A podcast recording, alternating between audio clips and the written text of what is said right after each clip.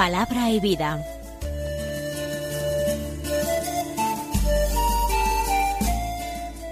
Con el padre Manuel Horta desde Sevilla.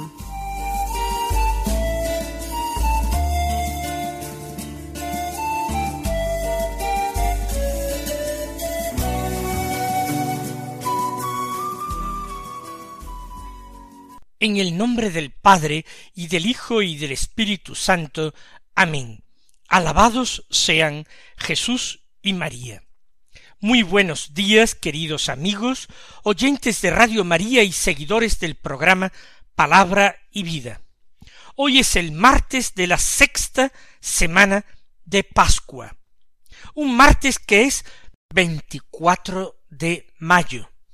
La familia salesiana todos los amigos de esta congregación celebrarán con mucho gozo la fiesta de María Auxiliadora, de la Virgen María Auxiliadora de los cristianos. Y nosotros todos nos regocijamos de esta fiesta, de este título, de esta advocación de la Santísima Virgen María, de esta letanía de la Santísima Virgen que fue añadida por el Papa Pío V tras la victoria alcanzada por la escuadra cristiana en la batalla naval de Lepanto contra los turcos. Vamos a escuchar la palabra de Dios, vamos a meditarla, vamos a poner toda nuestra atención y nuestro amor en acoger esto que el Señor quiere hoy decirnos. El Evangelio que se proclama en la liturgia de la misa de este martes de la sexta semana de Pascua es de San Juan. Ayer habíamos comenzado ya el capítulo dieciséis del cuarto Evangelio. Hoy leemos de él los versículos cinco al once, que dicen así. En aquel tiempo dijo Jesús a sus discípulos, Ahora me voy al que me envió, y ninguno de vosotros me pregunta ¿A dónde vas? Sino que por haberos dicho esto, la tristeza os ha llenado el corazón. Sin embargo, os digo la verdad, os conviene que yo me vaya, porque si no me voy no vendrá a vosotros el Paráclito. En cambio, si me voy, os lo enviaré.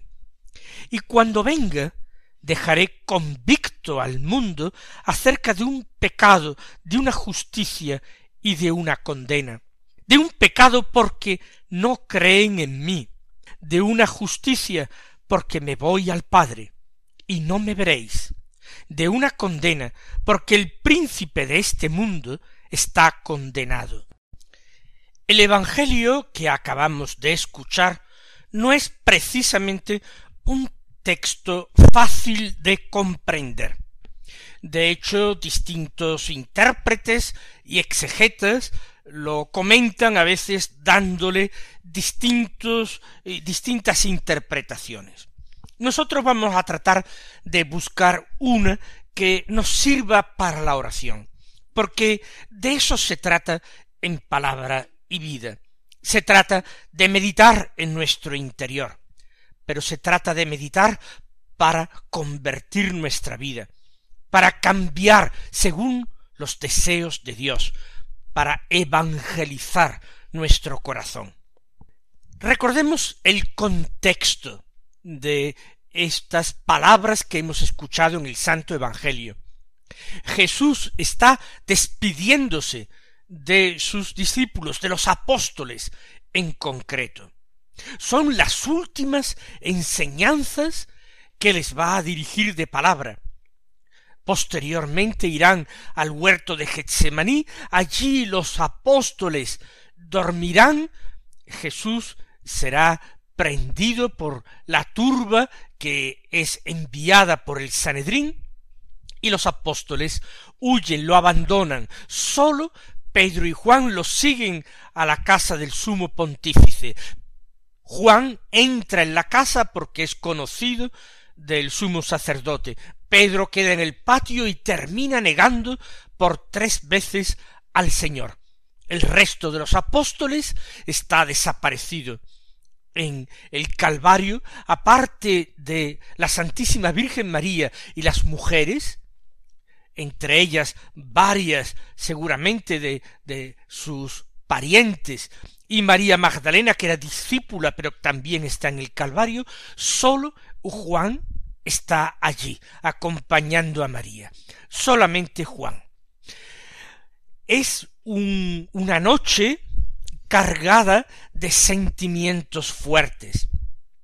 Hay alegría y gozo, pero también hay una honda pena y una profunda preocupación por lo que va a suceder. Los apóstoles han captado este clima, saben que algo va a pasar, algo importante. Ven al Señor particularmente serio, emocionado.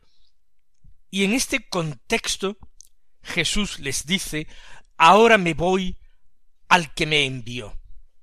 Por supuesto, el Señor se está refiriendo a su muerte y a su resurrección, al misterio pascual. En la resurrección de Jesús, su humanidad inseparablemente unida al Verbo de Dios, a la persona del Hijo, su humanidad va a quedar glorificada y así glorificada va a ser asumida en la Trinidad. Va a quedarse para siempre esa humanidad glorificada en el seno mismo de la Trinidad porque está indisolublemente, inseparablemente unida a la persona del Verbo me voy al que me envió, me voy a Dios, me voy al Padre, que es el que me envió. Pero sigue diciendo el Señor, y ninguno de vosotros me pregunta ¿a dónde vas? Jesús está hablando ya de su partida, que es inminente, pero los apóstoles están llenos de tristeza. Jesús les ha anunciado al menos por tres veces su pasión y su muerte, ha anunciado también su resurrección. Pero los apóstoles no quieren entender, no quieren ver, no quieren aceptar una realidad que les parece demasiado dolorosa, que les parece absolutamente inaceptable.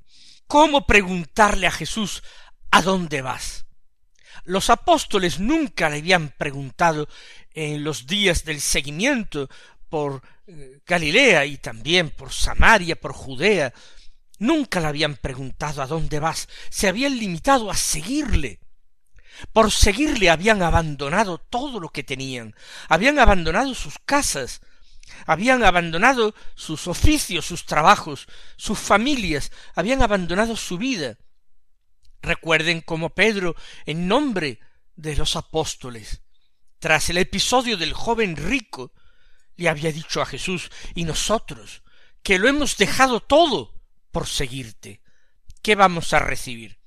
Y el Señor les había dicho, vosotros, los que por mí habéis dejado eh, tantas cosas, tendréis cien veces más, y además la vida eterna. Eso les había dejado satisfechos, pero insisto en esta idea, ellos nunca le habían preguntado ¿a dónde vas? se habían limitado a seguirle. Sin embargo, Jesús está planteando que Él se va, pero los apóstoles se quedan. A donde yo voy ahora, tú no puedes seguirme, le había dicho a Pedro, me seguirás más tarde, pero ahora no puedes seguirme. ¿Qué sentido tiene entonces la vida de los apóstoles que han dejado tanto y ahora se ven frustrados en la determinación esencial de sus vidas que era seguir a Jesús. ¿Cómo ahora le podrían preguntar ¿a dónde vas? ¿Para qué preguntarle a dónde vas si tú no vas a permitir que nosotros te sigamos? Al menos que te sigamos ahora. El Señor dice, sino que por haber haberos dicho esto, la tristeza os ha llenado el corazón. Efectivamente, los apóstoles no pueden tener una visión completa del misterio pascual. Su mirada no puede ir tan lejos como la de Jesús. Ellos todavía no están iluminados por los resplandores del Espíritu Santo. No es el gozo el que predomina ante el anuncio de una separación, sino una honda tristeza. Lo ha captado el Señor, lo sabe perfectamente el Señor. Porque os he dicho esto, la tristeza os ha llenado el corazón. ¿Cómo podría ser de otra manera? El único consuelo que Jesús puede ofrecerles es ir revelando poco a poco la grandiosidad del plan de Dios, la santidad de Dios que se manifiesta en este plan de amor y de redención, para ellos y para todos los hombres. Por eso Jesús eh, se queja de que ellos no le pregunten ¿A dónde vas? Ninguno de vosotros me lo pregunta. La tristeza es lo que ha empezado a dominar vuestra vida. Y un cristiano, cualquier cristiano, nosotros que escuchamos estas palabras del Evangelio, tenemos que estar atentos para que no nos ocurra lo mismo. Nunca podemos permitir, al menos de una manera consciente, que la tristeza invada de nuestro, nuestro corazón. Porque el Señor con su muerte y con su resurrección, nos ofrece la esperanza más grande, más total, más absoluta, incluso en los asuntos humanos, porque sabemos que todo lo que acontece acontece por permisión de Dios. Más aún, forma parte del plan de Dios, que es un plan de salvación para nosotros. Todo lo que sucede, sucede para el bien de los elegidos. Lo afirma taxativamente San Pablo, todo para el bien de los elegidos. Tenemos que tener esa visión providencialista de la vida, del mundo, de los acontecimientos de la historia. Todo es para el bien de los elegidos. El misterio pascual a nosotros nos ha salvado, nos ha redimido, ha dado sentido a nuestras vidas. Continúa diciendo Jesús. Sin embargo, os digo la verdad. Os conviene que yo me vaya, porque si no me voy, no vendrá a vosotros el Paráclito. Esto que dice Jesús, tratando de explicar lo que ocurre a sus apóstoles, a ellos les resulta todavía más oscuro. ¿Cómo es posible que Jesús les diga os conviene que yo me vaya? Estando ellos tan tristes y tan desconcertados, encontrando que su vida queda vacía de sentido. ¿Qué habrán de hacer ahora? ¿Volver de nuevo a Galilea, pero solos, profundamente solos? ¿Qué habrán de hacer? ¿Volver a tomar las redes y las barcas? ¿Volver al mostrador de los impuestos, en el caso de Mateo? ¿Qué han de hacer? Os conviene que yo me vaya, dice Jesús, porque si no me voy, no vendrá a vosotros el Paráclito. Y el Paráclito, el defensor, que es el Espíritu Santo, es el Espíritu de la verdad, como escuchábamos nosotros en el Evangelio de ayer, es el máximo don del Padre a los discípulos de Jesús, a los amigos de Jesús, a los que son amados ellos mismos por el Padre y el Paráclito vendrá a ruegos de Jesús al Padre, a consecuencia de la victoria, del triunfo de Cristo sobre el pecado y sobre la muerte. Estando ese pecado y esa muerte vencidas, el Espíritu mismo de Dios podrá venir a habitar en los hombres. No digo ya entre los hombres, sino he dicho con toda intención en los hombres, a habitar en sus corazones, convirtiendo a los hombres en verdaderos templos santos, en moradas de Dios. Os conviene que yo me vaya. En el plan de Dios estaba previsto esto.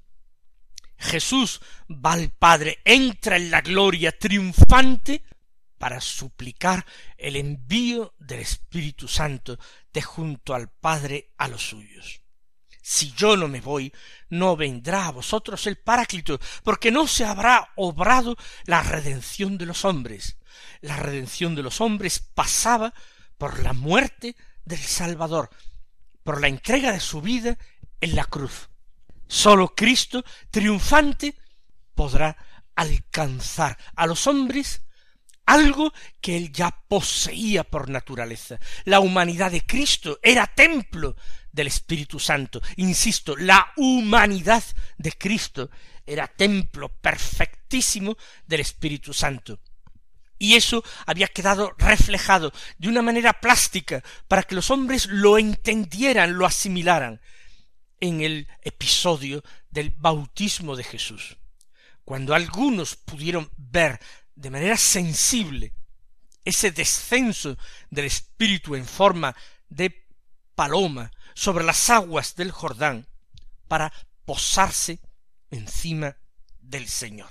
Continúa diciendo Jesús, en cambio, si me voy, os lo enviaré. Jesús lo envía de junto al Padre, ese Espíritu Santo que procede del Padre y del Hijo y que del Padre y del Hijo nos viene a nosotros.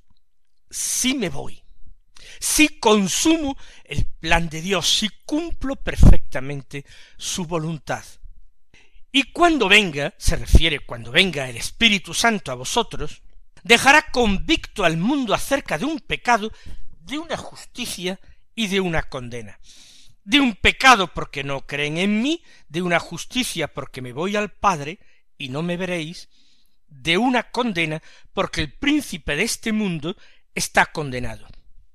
Son las últimas palabras y quizás las palabras más complicadas. El espíritu es el paráclito, por tanto el abogado.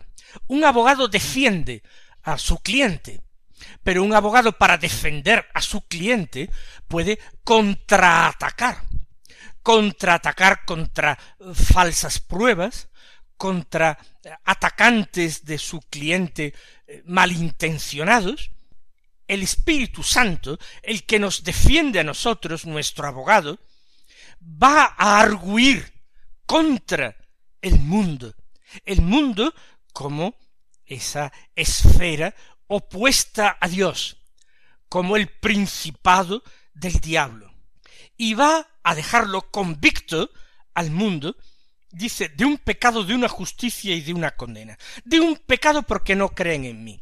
Ese es el pecado fundamental del mundo, que Dios envió a su Hijo y no creyeron. De una justicia. La justicia es la santidad, la santidad de Dios han visto todo lo que ha ocurrido y cómo Jesús, acreditado por sus palabras y sus obras, ha resucitado de entre los muertos y ha subido al Padre. Y no me veréis. Y el mundo trata de cerrar los ojos a lo que no le conviene. Y como no ven a Jesús, no reconocerle. De una condena. No se trata de la condena de los discípulos, que han sido salvados por la sangre redentora el que está condenado, como dice al final, es el príncipe de este mundo. Y el Espíritu va a arguir con estas cosas. El pecado de increencia, la condena del diablo y esa santidad de Dios que se ha manifestado en el misterio pascual y que el mundo no quiere reconocer porque no lo ve, porque no me veréis. Mis queridos hermanos, vamos a consolarnos con estas palabras.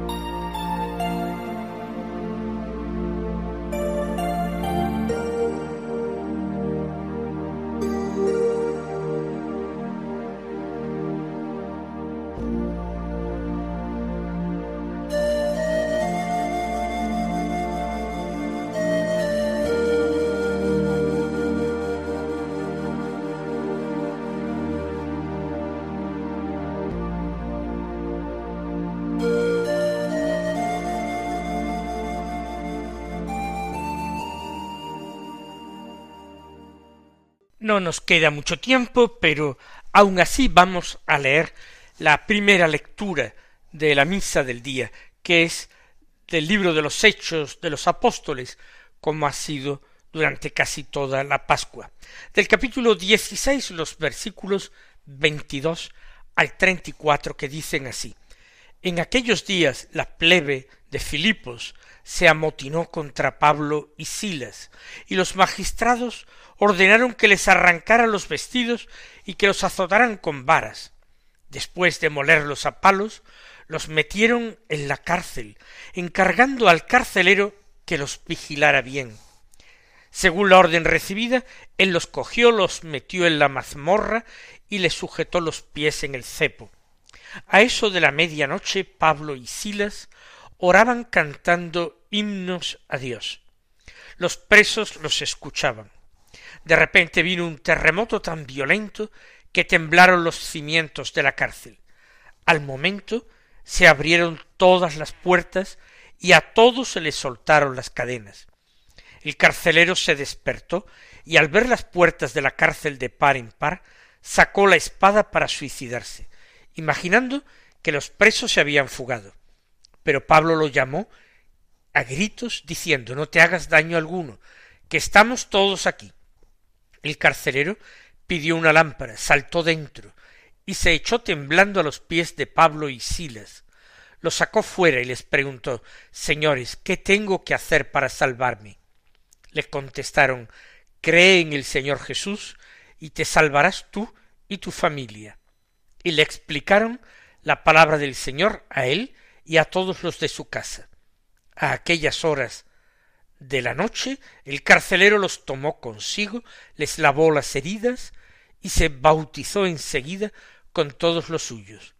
Los subió a su casa, les preparó la mesa y celebraron una fiesta de familia por haber creído en Dios. Llama la atención cómo la actividad de los apóstoles en aquellos primeros días de la expansión del Evangelio se manifiesta de dos formas, de dos maneras bien distintas. Una en la debilidad. Pablo y Silas prisioneros con los pies sujetos en el cepo en una mazmorra. Una mazmorra que parece que es subterránea. El carcelero tiene que saltar dentro para liberarlos. La palabra de Dios se predica en la debilidad, pero al mismo tiempo también la predicación de los apóstoles tiene lugar en la fuerza y en el poder del Espíritu. Es un terremoto violento, es el Espíritu de Dios que sacude la cárcel, que abre las puertas, que rompe las cadenas. Vamos nosotros a acostumbrarnos a estos dos estilos de, de Dios con que Él puede revestir nuestra propia acción apostólica. La debilidad, a veces nosotros llamamos el fracaso, o la fuerza y el poder del espíritu que nosotros a veces confundimos con el éxito. Mis queridos hermanos, que el Señor os colme de sus bendiciones y hasta mañana si Dios quiere.